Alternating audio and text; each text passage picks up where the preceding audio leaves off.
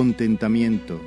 Mensaje de la palabra de Dios por el pastor Abraham Sanz en la Iglesia Evangélica Bautista de Córdoba, España, 9 de septiembre de 2018.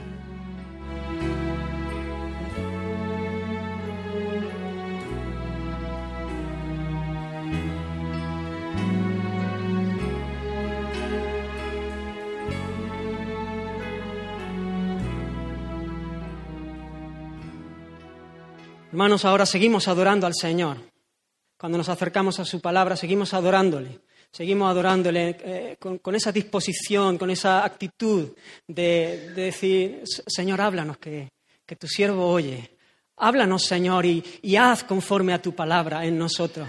Tú, tú háblanos, Señor, y, y transfórmanos, Señor. Queremos caminar en obediencia sabiendo que tú vas a cumplir tu, propósito, a que tú vas a hacer lo que dices acerca de nosotros en nuestras vidas. Así que quiero compartir un, un texto muy conocido, muy conocido, que se encuentra en la carta de Pablo a los Filipenses, en el capítulo 4.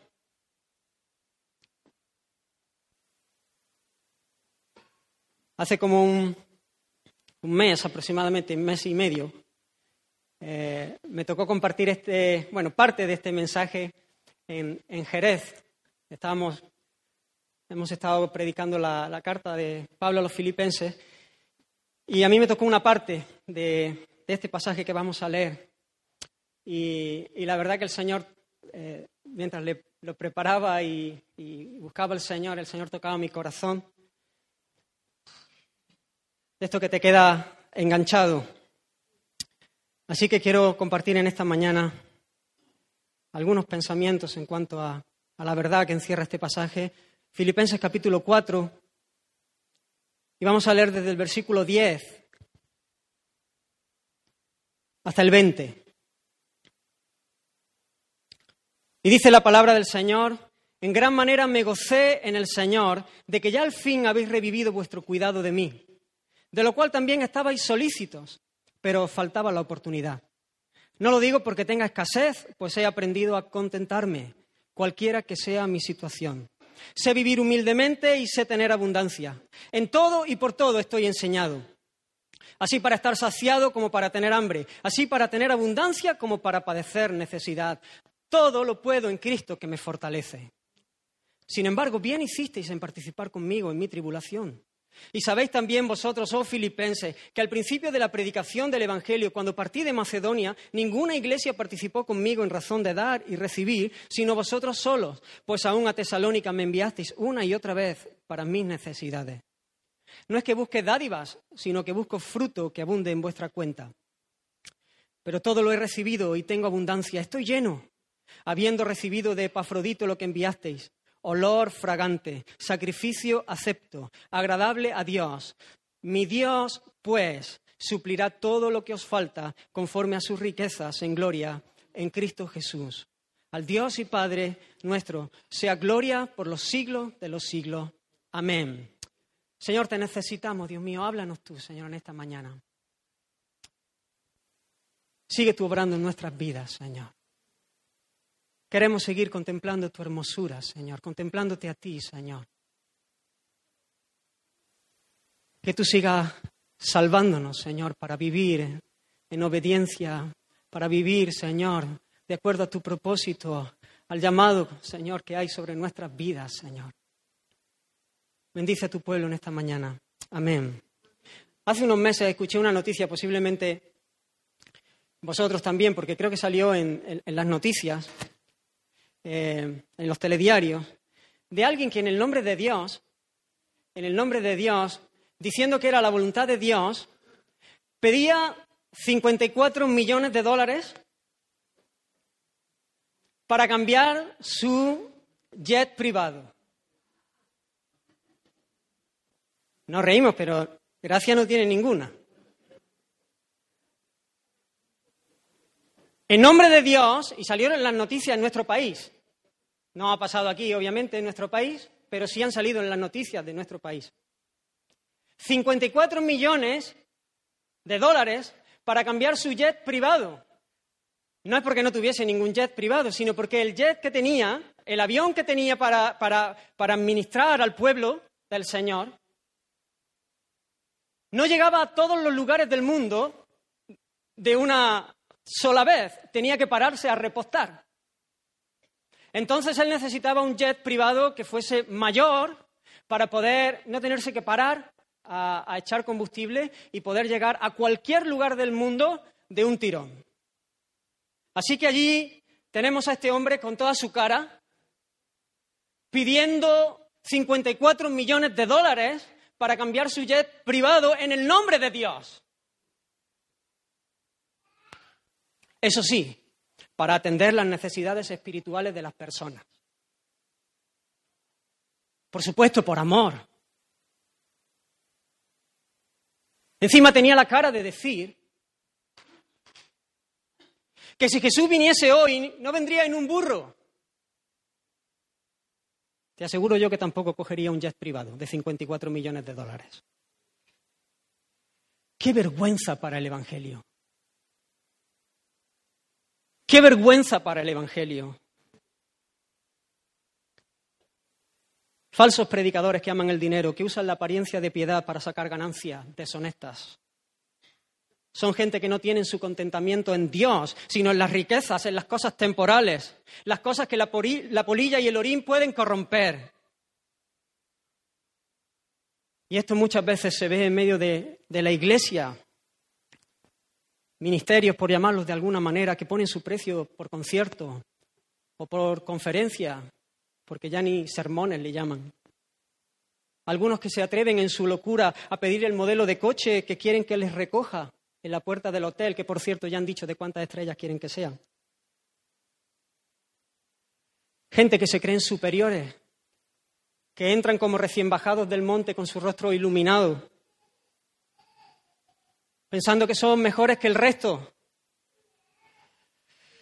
como si alguien que posee algo del cielo pudiera jactarse. Y eso mismo les delata. Y no solamente este tipo de cosas escandalosas, sino que muchas veces nos encontramos nosotros mismos, vemos en nosotros mismos cómo nos da forma la manera de pensar del presente siglo, la conmovisión de la sociedad en la que nos ha tocado vivir. Una sociedad enamorada del placer, que quiere satisfacer sus, deseos de una manera rápida y muchas veces sin medir ni siquiera las consecuencias. La gente corre desenfrenada por alcanzar la felicidad. Eso es lo importante. Pero una y otra vez parece que esta felicidad se escapa como el agua entre los dedos. Una mentalidad tan pobre que entiende la vida plena y la vida dichosa como un cúmulo, el, ir acumulando momentos de placer momentos de, deseos cumplidos, deseos satisfechos. Una vida feliz es, bueno, una vida que pues tiene bastantes momentos donde mis deseos son cumplidos, donde siento placer, donde hay sueños que alcanzo. Y esta clase de vida solo te lleva a descubrir la, la frustración en multitud de ocasiones, porque de este lado de la eternidad, el dolor nadie puede esquivarlo. Nadie puede esquivarlo, el dolor, los problemas. No podemos controlar todas las circunstancias por las que atravesamos. Nadie puede controlar las circunstancias. ¿Qué pasa cuando viene la enfermedad, el dolor, la traición? La catástrofe, lo que no esperas, la muerte al final. Pero qué escena tan diferente la que encontramos en este pasaje. Pablo que se encuentra preso en Roma. Está concluyendo su carta a sus hermanos queridos en Filipos. Y él no quiere despedirse sin mostrar su agradecimiento profundo por la ofrenda que por medio de Epafrodito le han enviado. Estos hermanos le han enviado una ofrenda para ministrar a Pablo en sus necesidades. Y él está terminando su carta y quiere agradecerles, quiere agradecerles. Y en medio de este agradecimiento, el apóstol, inspirado por el Espíritu Santo, nos deja algunas verdades gloriosas que nos animan a correr para la gloria de Dios. Y quiero que podamos ver tres eh, en tres puntos algunas de estas verdades que se encierran en estas líneas para nuestra dicha, para nuestro, para nuestro bien y, para la gloria del Señor. En primer lugar, quiero que veamos el contentamiento de Pablo. El contentamiento de Pablo. En segundo lugar, cómo la Iglesia camina como un solo hombre con diferentes roles en una misma misión. Y tercero, que veamos el espectáculo de la gracia del Señor en un mundo caído, el amor en acción en medio de la misión del pueblo del Señor. Así que entrando en el primer punto, el contentamiento del apóstol. El apóstol manifiesta el gozo, el gozo que le causó, el gozo en el Señor que le causó el recibir el donativo, el recibir esta ofrenda de, sus hermanos. Pero no solamente por el bien que esta ofrenda le iba a hacer,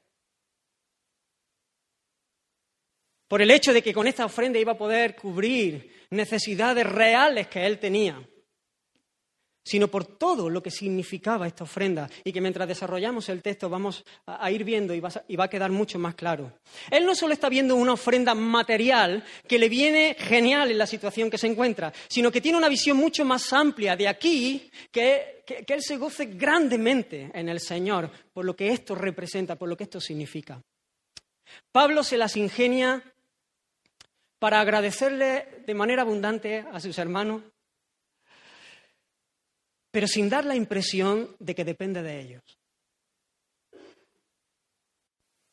Él no quiere poner el peso sobre los hombros de, los hermanos allí en Filipos.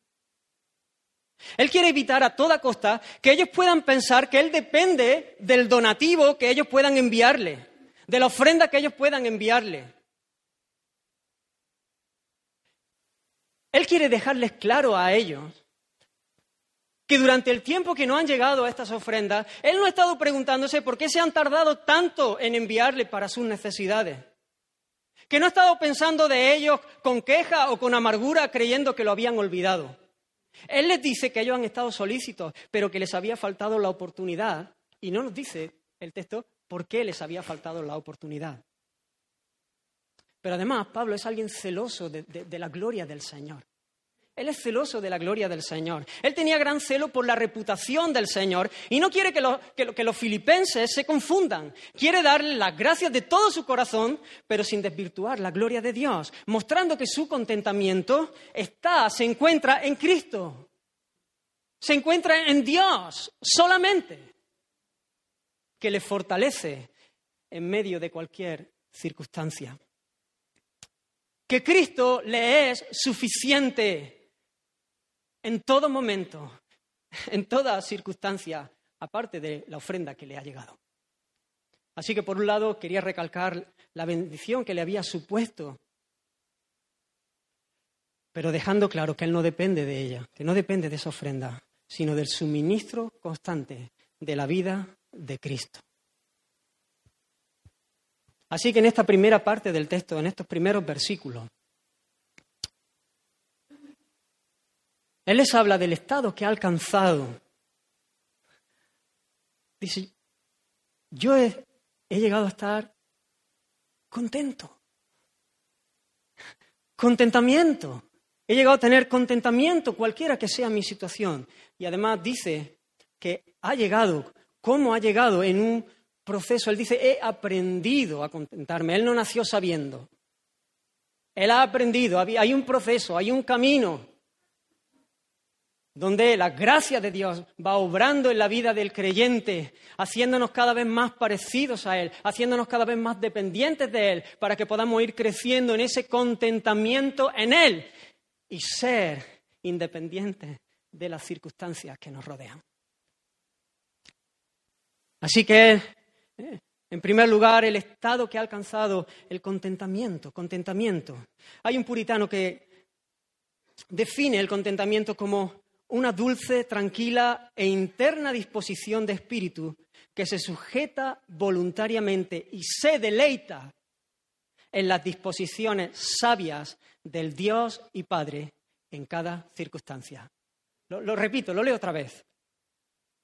El contentamiento es una dulce, tranquila e interna disposición de espíritu que se sujeta voluntariamente y se deleita en las disposiciones sabias del Dios y Padre en cada circunstancia. Lo que está diciendo es que él ha alcanzado una madurez en la que de manera sincera puede decir que es independiente de las circunstancias. He aprendido a contentarme, sea cual sea mi situación, está diciendo. Cuando uno se acerca a este texto y ve la estatura del apóstol Pablo, por la gracia del Señor, uno se, siente quebrantado, uno se siente humillado, pero uno no se siente relajado para decir, bueno, eso es el apóstol Pablo, sino desafiado por el Señor a, imitar la fe de Él, a imitar su ejemplo y a vivir como Él vivió para la gloria de Dios. Este es el deseo del corazón de Dios para nosotros. He aprendido a contentarme, sea cual sea mi situación. Sé vivir en necesidad. Sé vivir en necesidad, en humildad, y sé tener abundancia. En todo y por todo estoy enseñado así para estar saciado como para tener hambre. Hambre está diciendo. Así para tener abundancia como para padecer necesidad. Pablo le dijo a Timoteo, gran ganancia es la piedad acompañada de contentamiento. Gran ganancia es la piedad acompañada de contentamiento. Teniendo sustento y abrigo, hermanos, estemos contentos con esto. Jesús mismo dijo, no os afanéis por el día de mañana, ni por la vida que comeréis, ni por el cuerpo que vestiréis. Vuestro Padre que está en los cielos sabe cuál es vuestra necesidad. Nuestro Padre que está en los cielos y que gobierna y que habla y las cosas son. Él sabe de qué tenemos necesidad. Pablo es alguien que no es dominado por las circunstancias, ni cuando todo va bien, que uno es tentado a sentirse independiente de Dios y a dejar que su corazón se apegue, a las cosas que tiene, ni cuando parece que todo va mal y hay escasez, que nos puede llevar a la amargura, a la queja, a la tristeza, a la falta de gozo. Él vive de manera independiente, tiene su contentamiento en lo que no puede variar, en lo que es inmutable, en lo que no cambia, en lo que es inamovible, en su unión con Cristo. Ese es su gozo supremo. Y hermanos, los filipenses saben que, el apóstol no se, está, tirando un farol. Él no está tirándose un farol hablando y jactándose de su, de su propia estatura. Fue allí en Filipos, precisamente, donde lo encarcelaron junto a Silas. ¿Recordáis aquella historia? No lo encarcelaron por ser un malhechor, sino, sino por causa del Evangelio, por causa del nombre de Cristo. Y después dice la Escritura de haberle azotado mucho y de haberlo metido en el calabozo de más adentro y de haberle asegurado los pies en el cepo.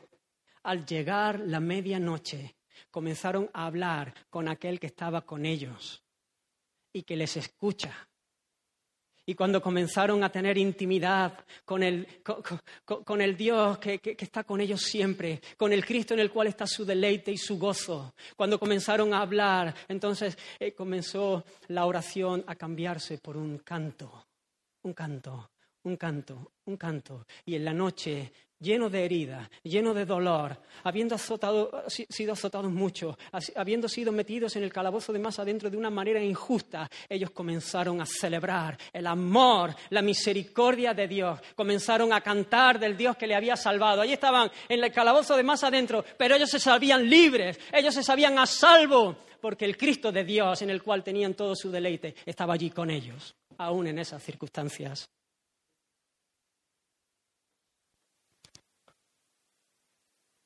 Hermanos, no nos confundamos, el contentamiento no está reñido con querer mejorar nuestra situación. Si podemos hacerlo de una manera justa, fenomenal. No se trata de un conformismo pasivo. Si yo tengo un trabajo que, tengo unos malos ingresos o me mal pagan, no, no quiere decir que, el tener contentamiento eh, me quede en una, eh, sea que me quede en una actitud pasiva, decir, bueno, pues esto es lo que a mí me ha tocado. No, no, no, eso no quiere decir. No está reñido con querer mejorar mi situación y querer buscar un mejor trabajo con un mejor sueldo. No está reñido con, con eso. Obviamente, si lo hacemos de una manera justa. Tiene que ver con las circunstancias que no podemos cambiar. que no podemos mejorar. Que eso no sea lo que determine nuestra alegría o nuestra tristeza, nuestro gozo o nuestra amargura. Y ahora te pregunto y pregúntate, ¿cómo estoy yo? ¿Cómo me afectan a mí las circunstancias? Qué importante es el autoexamen y qué poco se lleva en estos días. El meditar y el, mirarse a uno mismo y, evaluar su manera de conducirse. qué poco está de moda esto, pero qué importante es. Pregúntate, ¿cómo estás? ¿Cómo enfrento yo las circunstancias? ¿Cómo me afectan a mí? ¿Es nuestro gozo independiente de ellas? ¿Sabes? A veces se nos va el gozo por cosas como se me ha roto el móvil, no puedo comprarme esta cosa o esta otra, no puedo ir de vacaciones este año. Me viene la cosa chuchada. Algunas cosas parecen escandalosas, pero, pero mirad de verdad si, si, si, si no puede ser verdad. Y, y, no puedo desayunar en la calle. Estoy acostumbrado a tomar mi cafelito en la calle, pero ahora me viene la cosa más justa y me falta algo. Hasta un día de lluvia me puede robar el gozo al cambiarme los planes que yo me había hecho. Y comienzo a quejarme y a ponerme de mal humor. Parece ridículo, pero muchas veces nos vemos en, esta, en estas situaciones. Mucho más cuando se tratan de cosas de más valor, como la salud o el trabajo la economía, las relaciones, golpes, heridas, traiciones. ¿Qué pensará la gente que vive cerca de nosotros, del Señor, cuando nos ve afrontar las circunstancias que nos tocan vivir? ¿Qué pensarán del Señor las personas que nos ven vivir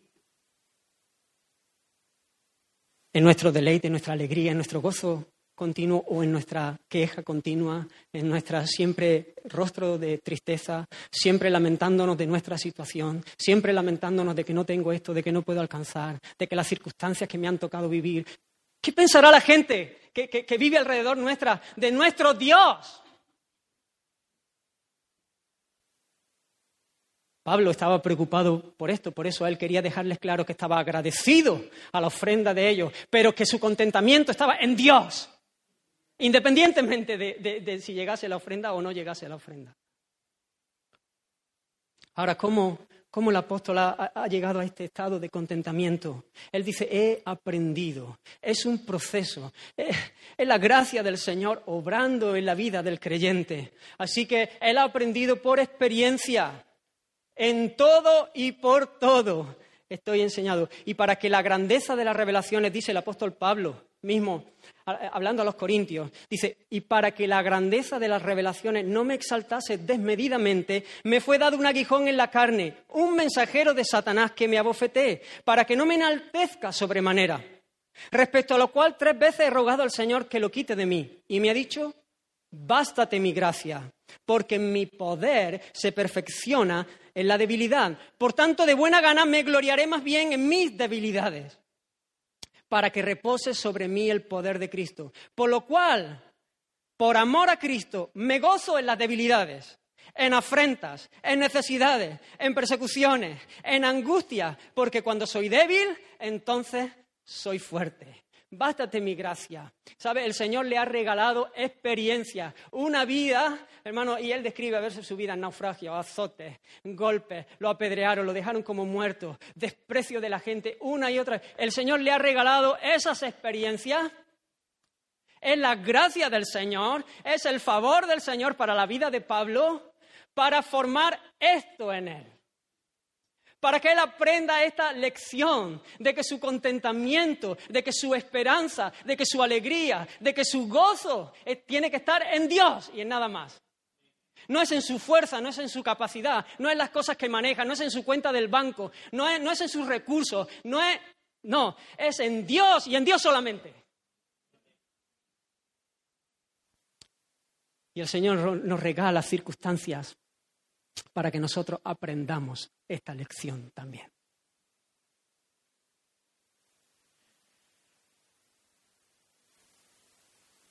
Experiencias.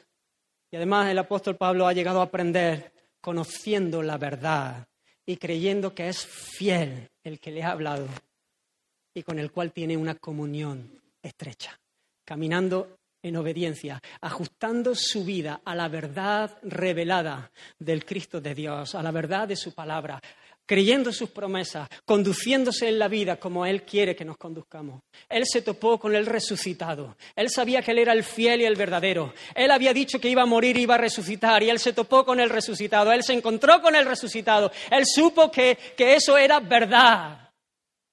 Él creyó con todo su corazón la verdad. Hermanos, ¿creemos nosotros la palabra del Señor? ¿Creemos nosotros que, que, aquí están las promesas del Señor y que las promesas del Señor son sí y amén para nosotros, sus hijos? ¿O estamos dejando que el enemigo venga y siembre mentiras en nuestra mente para, que, para tropezar y dejarnos engañar y vivir una vida que no es la que, el Señor quiere que vivamos. Dice la palabra del Señor en Isaías, tú guardarás en completa paz a aquel cuyo pensamiento en ti persevera. La verdad, conociendo la verdad, conociendo las promesas, conoces la escritura, la estudias, la aprendes, la crees. Nuestra mente está llena de, situaciones, de circunstancias. El mayor espacio en nuestra mente lo ocupan las circunstancias que me rodean.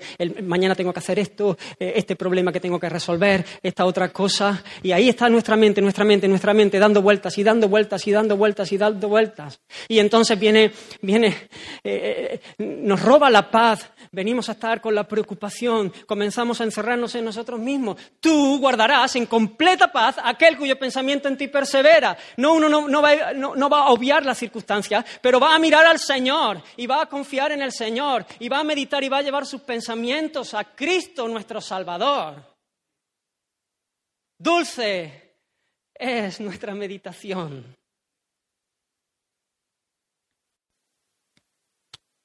La palabra del Señor dice a los que aman a Dios todas las cosas le ayudan a bien. Los pensamientos de Dios acerca de nosotros son pensamientos de, paz, son pensamientos de bien, son pensamientos para darnos un futuro y una esperanza.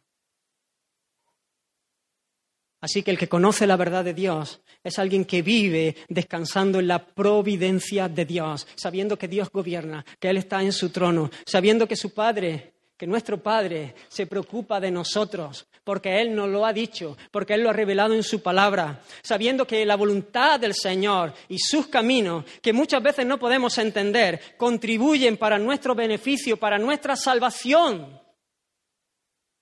Por lo tanto, cualquier circunstancia que atravesemos, por difícil que sea, es una muestra del amor y de la bondad del Señor. Tened por sumo gozo cuando os halléis en diversas pruebas. Qué contrario es esto. Uno debiera decir otra cosa, ¿no? Tened por sumo gozo o te esperas que lo, que lo que siga sea otra cosa. O si va a seguir eso, pues cámbiamelo de tener por sumo gozo. No, no, no. Tened por sumo gozo cuando os halléis en diversas pruebas, porque la prueba de vuestra fe produce paciencia. Y la paciencia la necesitáis para heredar las promesas.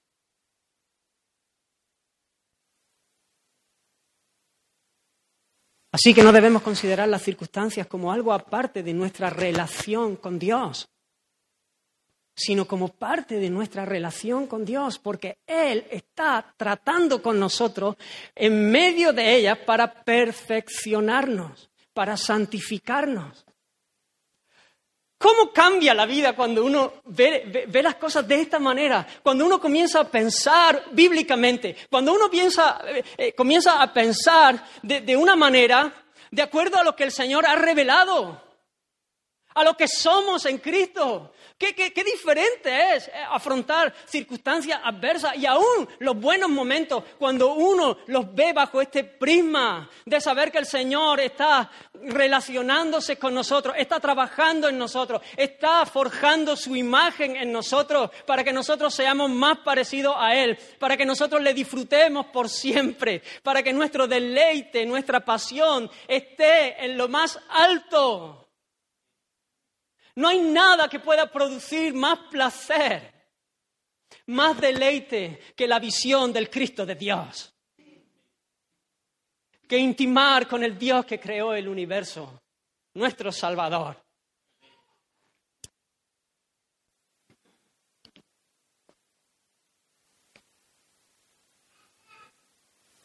Y además, independientemente del sufrimiento que podamos atravesar en este tiempo, sabemos que no es comparable a la gloria que vendrá. Que tenemos un destino, una herencia reservada en los cielos para nosotros. Y además nosotros estamos siendo guardados en este tiempo por el, por el poder de Dios mediante la fe, para gozarla por la eternidad. Así que vivamos, como dice el apóstol Pablo a los Corintios, no mirando las cosas que se ven, sino las que no se ven. Pues las cosas que se ven son temporales, pero las que no se ven son eternas.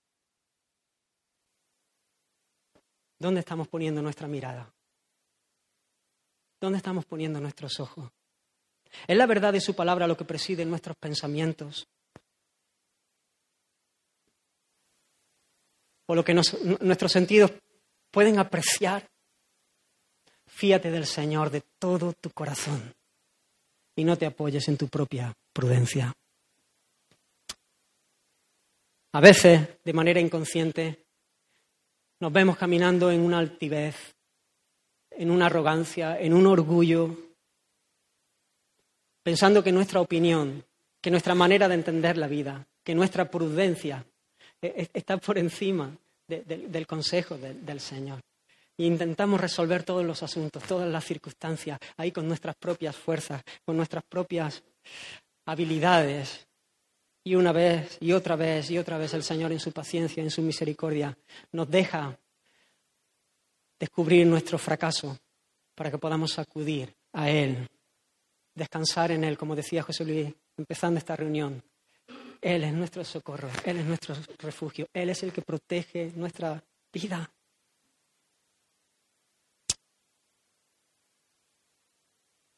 Que el Señor nos enseñe a vivir de esta manera Llegará un momento donde todas las cosas de este mundo van a quedar atrás. ¿Cómo ves ese día? ¿Como lo veía el apóstol Pablo como ganancia o como pérdida? Obviamente todo depende de dónde esté nuestro corazón, de dónde esté nuestro tesoro, de cuál sea el gozo que nos mete vigor para vivir la vida que tenemos por delante. Y concluye estos primeros versículos diciendo, todo lo puedo en Cristo que me fortalece.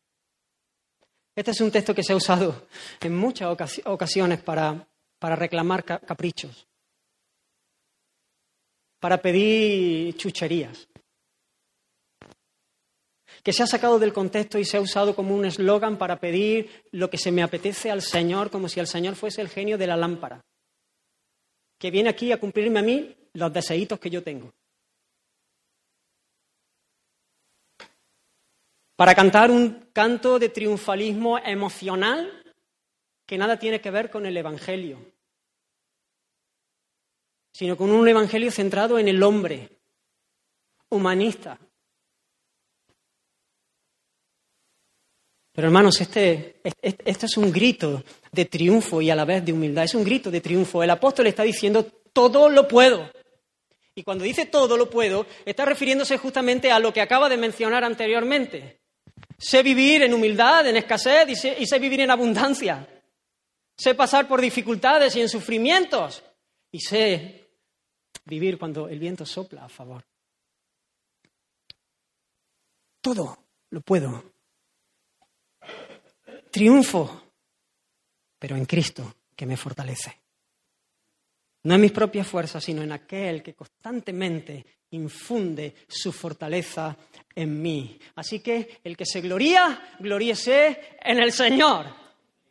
Yo puedo decir todo lo puedo, todo lo puedo, pero no, lo puedo todo por, por mis propios recursos, por mi propia fuerza, todo lo puedo en Cristo, en aquel que me mete el vigor, que me mete la vida, que me mete la fuerza para poder vivir de esta manera.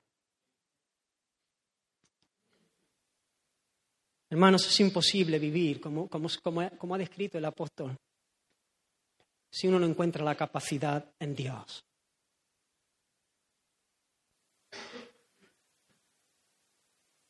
El cristianismo no es una filosofía, no es un conjunto de enseñanzas morales para ser un buen ciudadano. Se trata de poder de Dios. Se trata de la irrupción de la vida de Dios en el alma de un ser humano. Es Dios extendiendo su mano y trayendo vida. Hechuras suyas somos, creados en Él. No se trata de reformas, sino de una nueva creación, con nuevas pasiones, que nos llevan a vivir para la gloria de nuestro Salvador en obediencia, en el poder que actúa, el poder de Dios que actúa en nosotros. Hermanos, el Señor es el que da esfuerzo al cansado. Él es el que multiplica las fuerzas al que no tiene ningunas. Los muchachos, que son los más fuertes, los muchachos en plena juventud, ahí en todo su vigor, los muchachos se fatigan y se cansan. Los jóvenes flaquean y caen, pero los que esperan a Jehová tendrán nueva fuerza, levantarán alas como las águilas, correrán y no se cansarán, caminarán y no se fatigarán. Y termino con una cita, este primer punto. Los demás son más cortos. Con una cita de MacArthur, él dice, no hay solución rápida para el contentamiento. Esto no es un plis plas. Ya, lo reciben solo quienes son fortalecidos por el poder divino. Y ese poder divino no viene de consejeros, terapias o fórmulas de autoayuda, sino solo de una vida que persevera en la piedad. Solo de una vida que persevera en la piedad, en la piedad. Caminando en el temor del Señor, abrazando su palabra, descansando en sus cuidados, descansando en la obra perfecta del Señor Jesús a nuestro favor, no para darnos el cielo solamente, sino para que podamos vivir como Él quiere que vivamos hoy.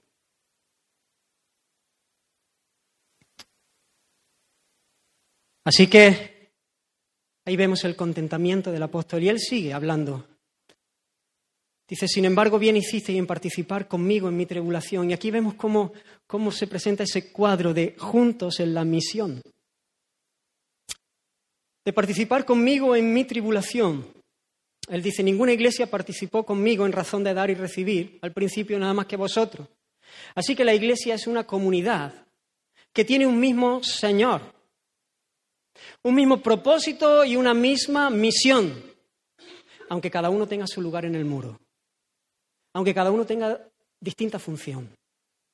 Todos tenemos la misma misión y el Señor nos ha puesto juntos para completarnos, complementarnos, para manifestar la multiforme gracia de Dios. Dice eh, eh, el apóstol Pedro, cada uno según el don que ha recibido, ministrelo a los otros como buenos administradores de la multiforme gracia de Dios.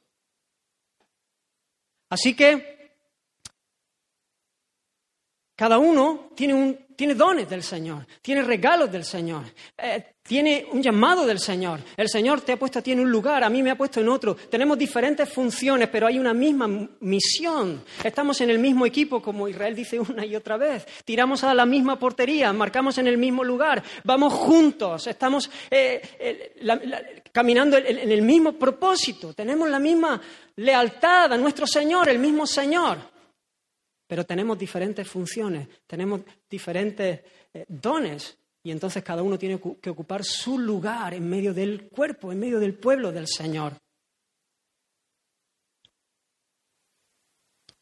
Hay una historia narrada en el capítulo 30 del primer libro de Samuel, donde se cuenta cómo David derrota a los amalecitas.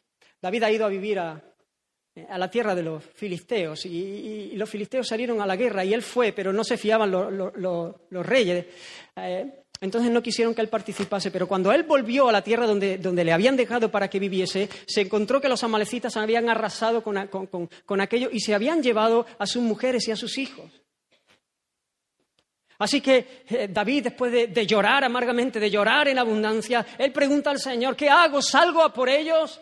Y después de preguntarle al Señor, el Señor le, le dice, ve y yo te los voy a entregar. Y entonces salieron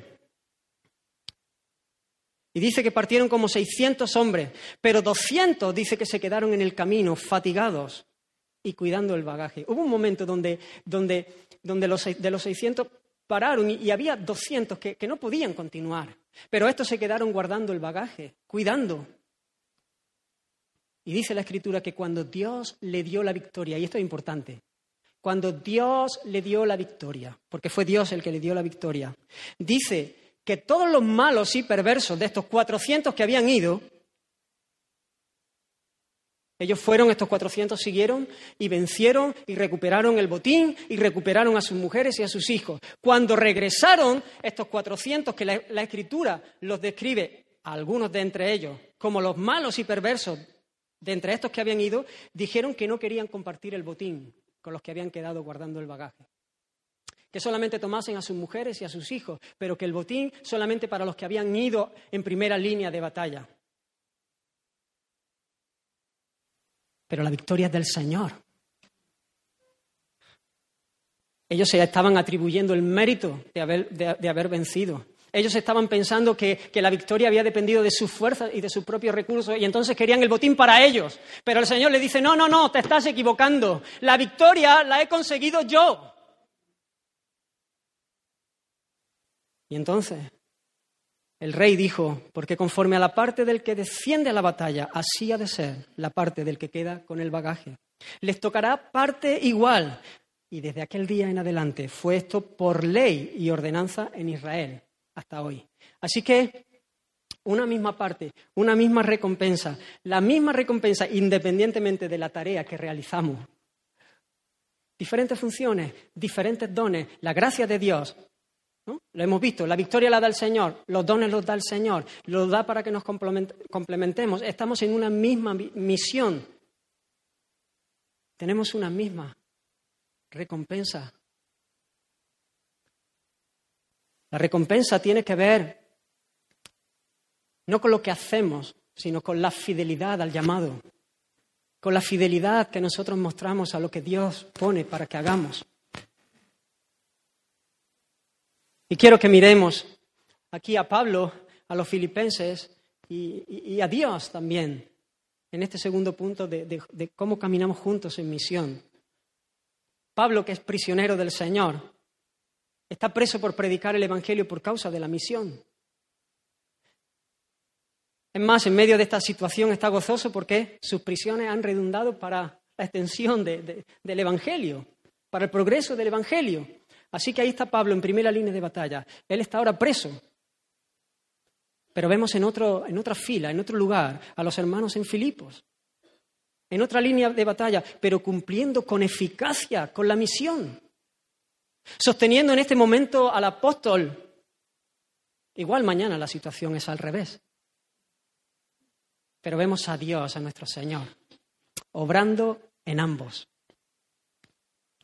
Obrando el don que has recibido, la gracia, administradores de la multiforme gracia de Dios, es Dios obrando en el apóstol Pablo, es Dios obrando en los filipenses, es Dios obrando en cada hijo suyo y usando para llevar a cabo la misión que ha puesto en nuestras manos. No es con fuerza ni con ejército, sino con su espíritu, dice el Señor. ¿Qué estamos haciendo nosotros? ¿Estás en tu lugar del muro? Aquí no hay lugar para la envidia. ¿Sabe? Hay personas que se quedan, eh, eh, se quedan anhelando una posición, el, hacer alguna cosa y dejan de hacer lo que el Señor ha puesto en sus manos.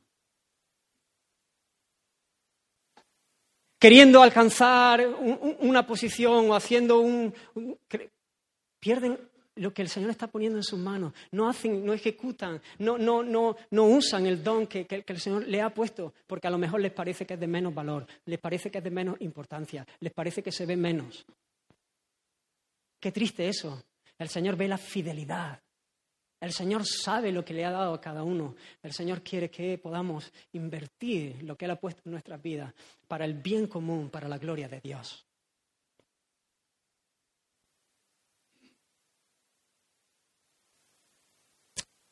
habrá recompensa. En tercer, tercer punto, y el último, un espectáculo de la gracia del Señor en un mundo caído. El amor en acción en medio de la misión. Y vamos a volver a ver al apóstol Pablo. Vamos a volver a ver a los filipenses. Y vamos a ver otra vez a nuestro Señor. Es precioso ver las dinámicas de amor entre el pueblo de Dios en el desarrollo de la vida de la Iglesia. Mirad al apóstol Pablo. Él les dice, habéis hecho bien en participar conmigo. Yo no busco dádivas, sino que busco fruto que abunde en vuestra cuenta. El apóstol está satisfecho con lo que ha recibido. Él dice, estoy lleno, estoy agradecido, estoy satisfecho. Porque hermanos, el hombre de Dios, lo hemos visto, él está tiene contentamiento. El hombre de Dios siempre tendrá un deseo mayor de conocer a Dios y de parecerse más a Él. Siempre tendrá esa insatisfacción de, querer más, pero estará satisfecho con las cosas materiales que el Señor le da. Cuando se comienza a nublar, esto es un termómetro para nuestra vida. Cuando se comienza a nublar esta visión, las cosas materiales comienzan a cobrar una importancia lo que te empieza a preocupar es de, de otra índole. Tú te das cuenta cuando te enfrías, las cosas que te empiezan a preocupar son otras. Son más las cosas del aquí, de la hora, las circunstancias. Cuando tu corazón late, hay pasión eh, por el Señor, te das cuenta que lo que te preocupa son otras cosas, son las cosas eternas, son las cosas del reino del Señor, es el nombre del Señor, es que Él siga obrando, ¿eh? El apóstol está satisfecho con lo que ha recibido. Está contento y agradecido. Pero el apóstol ama a los filipenses. El apóstol ama a los filipenses. Y como resultado de que le ama, él les dice lo que verdaderamente le produce a él gozo. Y lo que él busca. Él les dice, yo busco fruto que abunde en vuestra cuenta. Yo no estoy buscando dádivas. Lo que a mí me, llena de gozo es más que lo que a mí me va a suplir esta ofrenda que, me ha traído. Yo estoy buscando fruto que abunde en vuestra cuenta. El apóstol no está centrado en sí mismo y tiene razones de peso para estarse lamentando y queriendo ocupar el primer lugar en, las conversaciones de ellos, en la misericordia, en la ayuda. Sin embargo, él está pensando en ellos. Él quiere su bendición y él sabe que la generosidad de los filipenses es una inversión. La palabra del Señor dice que el alma generosa será prosperada, que el ojo misericordioso será bendito, porque dio de su pan al indigente. El que siembra escasamente, segará escasamente, y el que siembra generosamente, generosamente también segará. Le dice el apóstol Pablo a Timoteo, a los ricos de este siglo, manda que no sean altivos ni pongan la esperanza en las riquezas, las cuales son inciertas, sino en el Dios vivo, que nos da todas las cosas en abundancia para que las disfrutemos. Que hagan bien, que sean ricos en buenas obras, dadivosos, generosos, atesorando para sí buen fundamento para lo porvenir. que echen mano de la vida eterna, haceos tesoros en los cielos. Así que él sabe que la generosidad de los filipenses es una inversión.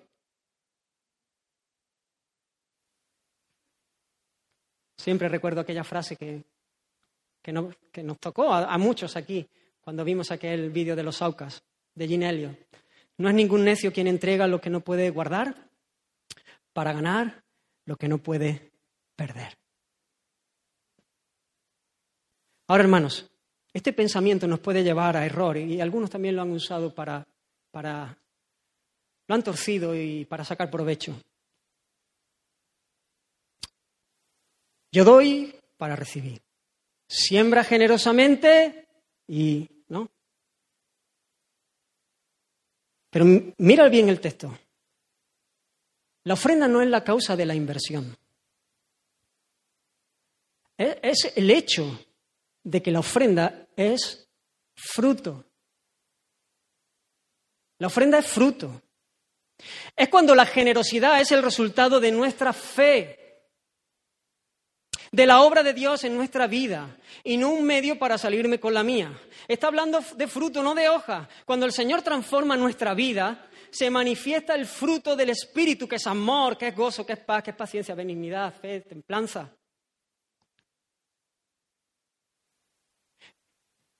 Los filipenses no están dando para invertir. Es cuando no es la ofrenda lo que, lo que, lo que redunda en el beneficio, sino eh, que, esa ofrenda es el fruto de una vida transformada. Es el fruto de, de la vida de Dios en uno. Eso, cuando esa ofrenda es el fruto, es cuando trae dividendos no cuando yo hago una cosa para sacar provecho por aquí. Yo no, yo voy a dar para que me dé. Recuerdo siempre a alguien que llegó a la iglesia y, y en un sentido no, no, no conocía apenas, había venido pocas veces, pero él quería montar un negocio. Y él me dijo, orad, orad, orad, porque si oráis y va bien, yo voy a poner aquí.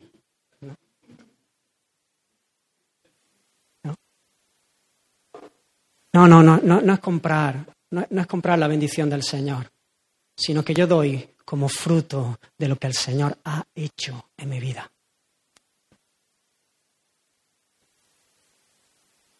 Hermanos, el apóstol está queriendo la bendición de sus hermanos por encima de la suya propia. Y aunque esta ofrenda le, le ha venido genial, aún se alegra más en el beneficio que ellos van a sacar por la gracia de Dios. Pero sabe, el apóstol no solamente ama a los filipenses, sino que ama a Dios por encima de todas las cosas. En primer lugar, y por esto también se alegra, porque fijaros cómo describe esta ofrenda. ¿Cómo la describe? Olor fragante, sacrificio acepto, agradable a Dios. Estos son términos que lo encontramos en el Antiguo Testamento una y otra vez. La ofrenda que han enviado para Pablo en realidad va mucho más lejos. Es una ofrenda para el Señor. Y esto nos habla de adoración. Dios se deleita en la ofrenda de los filipenses. Y esto hace a Pablo, que ama al Señor por encima de todas las cosas, gozarse en que Dios se deleita, en que Dios se alegra. Esa es su pasión, que Dios sea glorificado, que Dios sea agradado, que Él reciba la honra debida a su nombre. Así que dice eh, eh, la carta de los hebreos, así que ofrezcamos siempre a Dios, por medio de Él, sacrificio de alabanza, es decir, fruto de labios que confiesan su nombre. Y de hacer bien y de la ayuda mutua no os olvidéis, porque de tales sacrificios se agrada Dios. Escribiendo el apóstol Pablo a los Corintios, también les dice, porque la suministración de este servicio no solamente suple a los que, a los santos, lo que les falta, sino que también abunda en muchas acciones de gracias a Dios, pues por la experiencia de esta administración glorifican a Dios. ¿Veis el cuadro? Ama a los filipenses, saben que, esta ofrenda va a repercutir en beneficio de ellos, sabe que es fruto de lo que Dios está haciendo, de la gracia de Dios obrando en su vida, y esto les va a bendecir. Pero ama al Señor por encima de todas las cosas y sabe que esta ofrenda va a provocar eh, eh, gratitud, acción de gracia, agrada al Señor, deleite al Señor, adoración al Señor, alabanza al Señor. Pero miremos a los filipenses. Dice que desde el principio, hacía ya como diez años, habían tenido cuidado de Pablo, manifestándole su amor y ellos querían bendecirle. Estos hermanos habían caminado en esa dinámica de dar y de recibir. Y no de dar de cualquier manera, sino de una manera generosa. Aunque parece que por un tiempo habían querido, pero no habían podido y no sabemos las razones de esto. Ahora nos dice el texto que en un tiempo fueron los únicos en colaborar con, el sostenimiento del apóstol. Ellos podrían haber retirado su ayuda.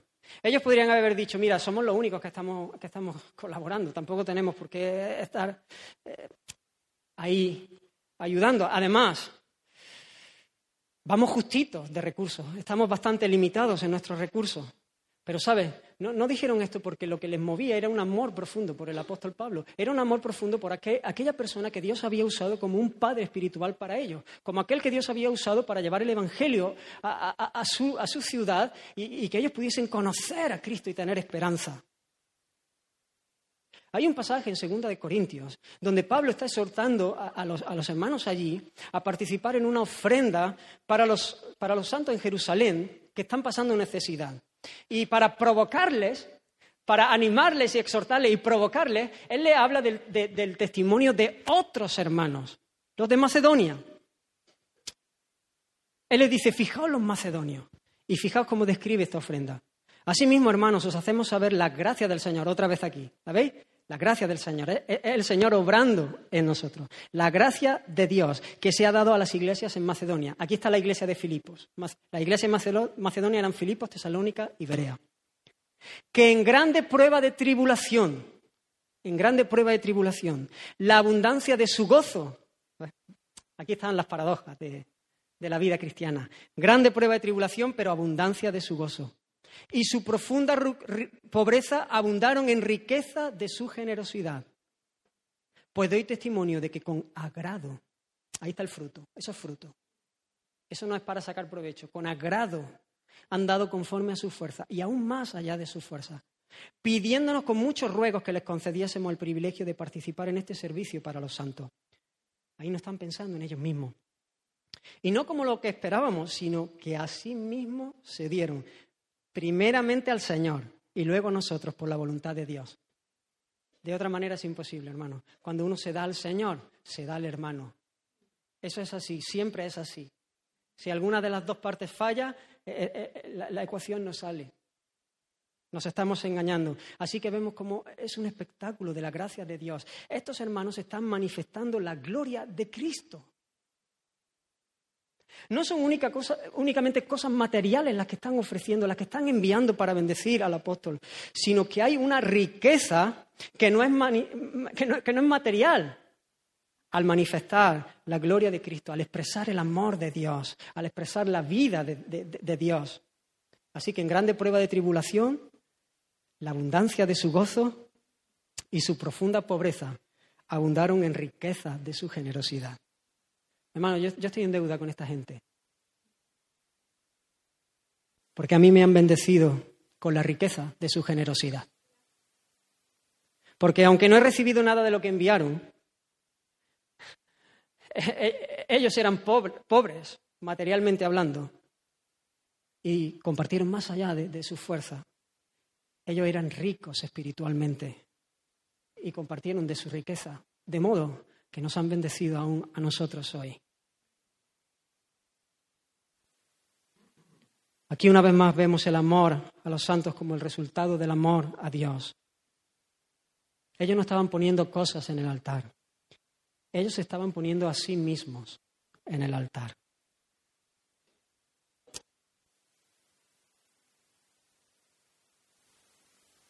Y por último miremos al Señor. Dice el versículo 19, mi Dios, pues, suplirá todo lo que os falta conforme a su riqueza en gloria en Cristo Jesús. Espectacular, glorioso. Con este solo versículo puedes vivir en contentamiento. Mi Dios, pues, suplirá todo lo que os falta conforme a sus riquezas en gloria en Cristo Jesús. Hermanos, esto es maravilloso.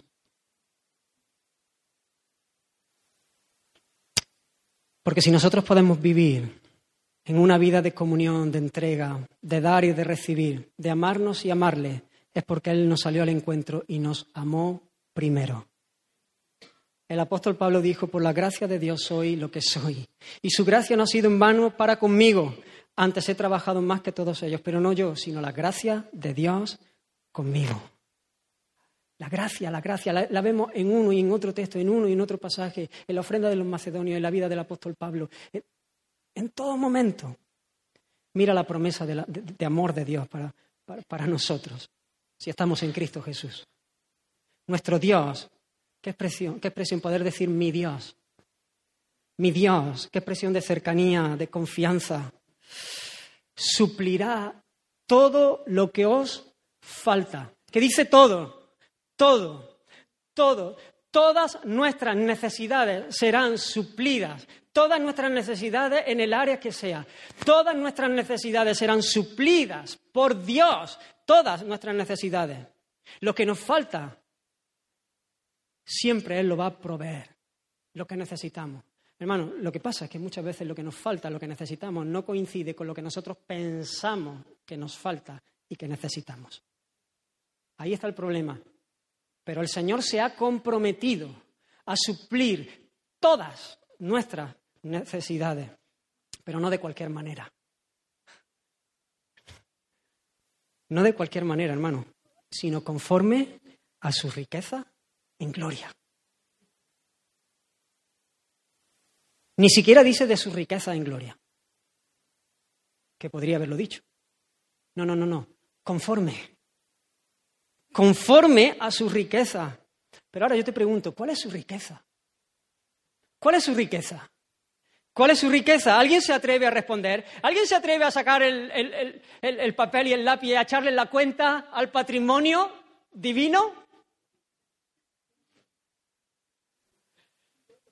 Dice el Salmo 24, de Jehová es la tierra y su plenitud, el mundo y los que en él habitan.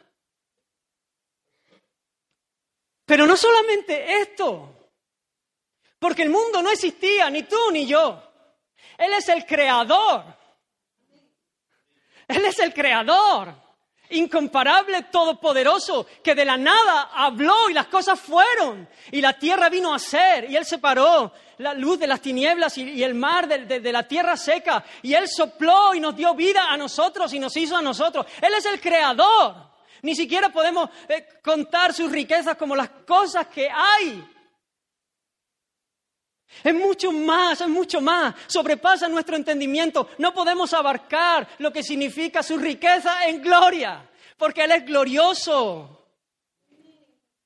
No pienses en cosas cuando piensas en su riqueza. Piensa en Él, en quién es Él en su excelencia, en sus atributos. Su, riqueza equivale a lo que Él es. Es mucho más de lo que puede imaginar.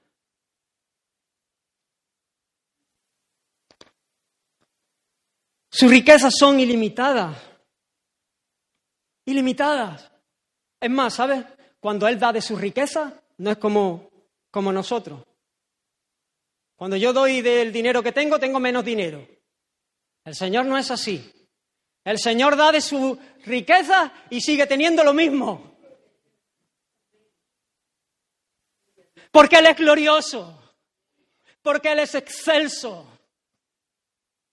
Porque Él es incomparable admirable. Ese es nuestro Dios. Ese es el que se ha comprometido. El que se ha comprometido ha puesto su honor en juego. Él ha dicho las cosas. Él ha dicho, voy a suplir todo lo que os falta, conforme, conforme, conforme a la riqueza, su riqueza en gloria.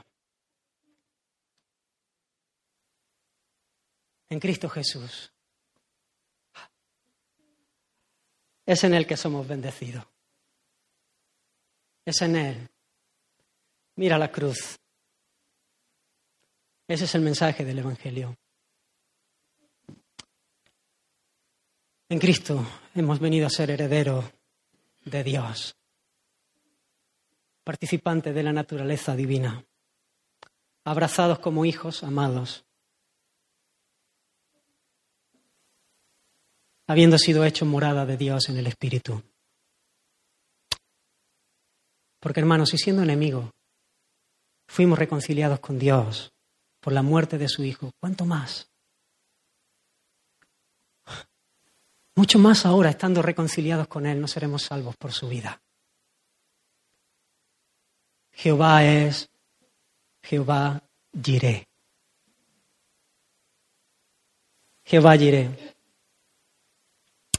Jehová nuestro proveedor.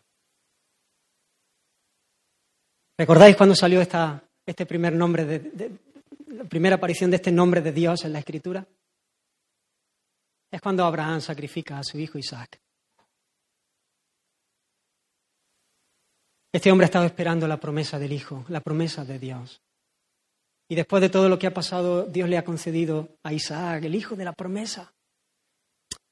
Pero de repente el Señor le sale al encuentro y le dice, quiero que entregues a tu hijo, que lo sacrifiques, que te vayas, que camines, que vayas al lugar donde yo te voy a indicar y que sacrifique, haga un altar y sacrifique a tu hijo allí. Todos conocemos esa historia. Allí Abraham se camino, esos tres, días de camino, va con su hijo, ya aparte deja a, los criados, eh, aparte y él camina solo con su hijo, con el cuchillo, con la leña, pero no lleva la ofrenda, no lleva la ofrenda, no lleva la ofrenda. El hijo le pregunta, papá, la leña la llevamos, el cuchillo lo llevamos, pero ¿dónde está el cordero para el sacrificio? ¿Dónde está la ofrenda para el sacrificio? Y Abraham le dijo, Jehová proveerá. Jehová proveerá. Y cuando preparó el altar y puso a su hijo y levantó su mano para cumplir la orden divina y matar a su hijo, entonces dice la escritura que el ángel de Jehová, el Cristo de Dios, dando voces desde el cielo, le dijo, detente. ¿Te emociona? Porque Isaac somos tú y yo. que merecíamos ese golpe. Y en ese momento, cuando, cuando, cuando Cristo detuvo la mano de Abraham, entonces miró y vio que había un carnero trabado en un zarzal. Y entonces Isaac fue quitado de aquel lugar y aquel cordero fue puesto. Y entonces recibió el golpe y levantó Abraham un altar y lo llamó Jehová provee. Porque la provisión de Dios es Cristo Jesús. Esa es nuestra provisión. Y en Él lo tenemos todo. Y en Él estamos completos. Y de Él tomamos para vivir cada día. Él es nuestra herencia. Él es nuestro gozo. Él es nuestro deleite. Hermanos, después de mirar el cuadro de estas palabras de agradecimiento por la ofrenda que ha recibido el apóstol, podemos concluir con el último versículo. Al Dios y Padre nuestro sea gloria por los siglos de los siglos. Amén. Él merece todo el aplauso por siempre. Al final nosotros somos hechura suya, creados en Cristo Jesús para buenas obras, las cuales el Señor preparó de antemano para que anduviésemos en ella. No es suficiente con decir gloria a Dios, que está bien, sino que nuestra manera de vivir debe estar enfocada en esa dirección, en glorificarle, regocijándonos en el Señor siempre, independientemente de las circunstancias, sabiendo que nuestra fuerza viene de Él, que el que nos llama también nos capacita, ocupando nuestro lugar en el muro, poniendo nuestros dones recibidos por la gracia del Señor al servicio de Él y al servicio de los demás, sabiendo que nuestra recompensa no depende del lugar que ocupemos, sino de la fidelidad a su llamado, y que manifestemos en nuestro medio, en este mundo caído, tan lleno de egoísmo, nuestro amor por el Señor y por el hermano, para la gloria de Dios, para nuestra alegría y para el bien de los que nos rodean. Que el Señor os bendiga. Vamos a orar. Gracias, Señor, porque vemos tu, tu amor, tu, tu fidelidad, tus tratos con nosotros, Señor. Gracias, Señor, porque tú eres tan bueno con nosotros. Queremos crecer, Señor, en, contentamiento, Señor. Queremos vivir, Señor, celosos de tu gloria, agradecidos. Que el mundo pueda ver, Señor, que tú eres nuestro deleite, que tú eres nuestro mayor tesoro. Bendice a tu pueblo en este, en este tiempo. Aviva nuestros corazones, Señor. Sigue abriendo nuestros ojos para que podamos contemplar más y más de tu hermosura. Seguimos ahí en intimidad con el Señor y orando. Eh, piensa y, responde, analiza y, responde al Señor. A lo mejor hay, hay que pedir perdón al Señor por actitudes. Hemos estado quejándonos, nos, nos hemos sentido desgraciados cuando somos las personas más agraciadas sobre la faz de la tierra. Hemos puesto nuestra confianza en nosotros mismos en vez de en el Señor. Hemos dejado de ver la hermosura, la grandeza, la gloria, la provisión de Dios en Cristo Jesús. Intima con el Señor, habla, pide perdón, adórale, eh, recréate en, verle mientras cantamos un canto. Fija tus ojos en lleno de gracia y amor. Y lo terrenal